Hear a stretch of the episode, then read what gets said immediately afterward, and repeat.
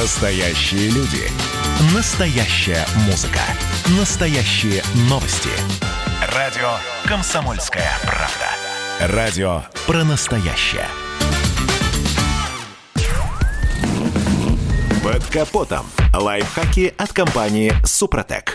С вами Кирилл Манжула. Здравия желаю.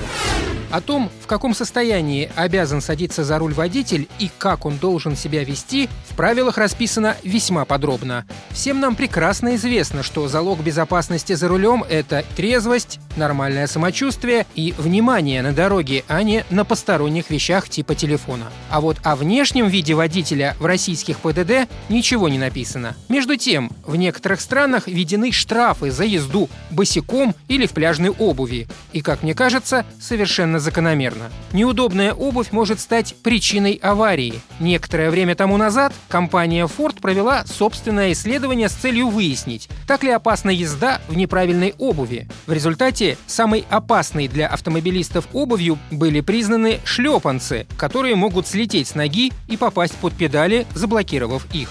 Специалисты подсчитали, что из-за свободно сидящей на ноге обуви тормозной путь увеличивается в среднем на 0,13 секунды. Этого времени достаточно, чтобы при замедлении со скорости 95 км в час тормозной путь увеличился на 3,5 метра. В том числе и поэтому, например, в Испании водителя оштрафуют на 80 евро за езду в шлепанцах или босиком. Во Франции за такое нарушение придется заплатить уже 90 евро. В Америке за езду в неподобающей обуви, которая может стать причиной аварии, водителя также могут оштрафовать. Правда, не во всех штатах, но в некоторых из них штраф может достигать двух с половиной тысяч долларов.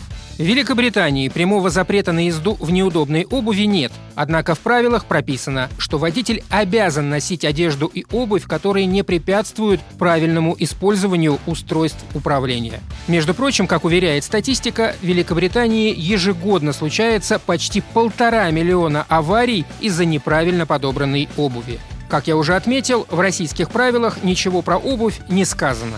Но это не значит, что мы должны пренебрегать элементарной осторожностью. Поэтому весьма советую не садиться за руль, только не смейтесь, в валенках, в ботинках для лыж или сноуборда, в тапочках-шлепанцах, в обуви со скользкой подошвой, с толстой подошвой и, специально для дам, в туфлях на высоком каблуке. На этом пока все. С вами был Кирилл Манжула. Слушайте рубрику «Под капотом» и программу «Мой автомобиль» в подкастах на нашем сайте и в мобильном приложении «Радио Комсомольская правда», а в эфире с понедельника по четверг в 7 утра. И помните, мы не истина в последней инстанции, но направление указываем верное. Спонсор программы ООО «НПТК Супротек».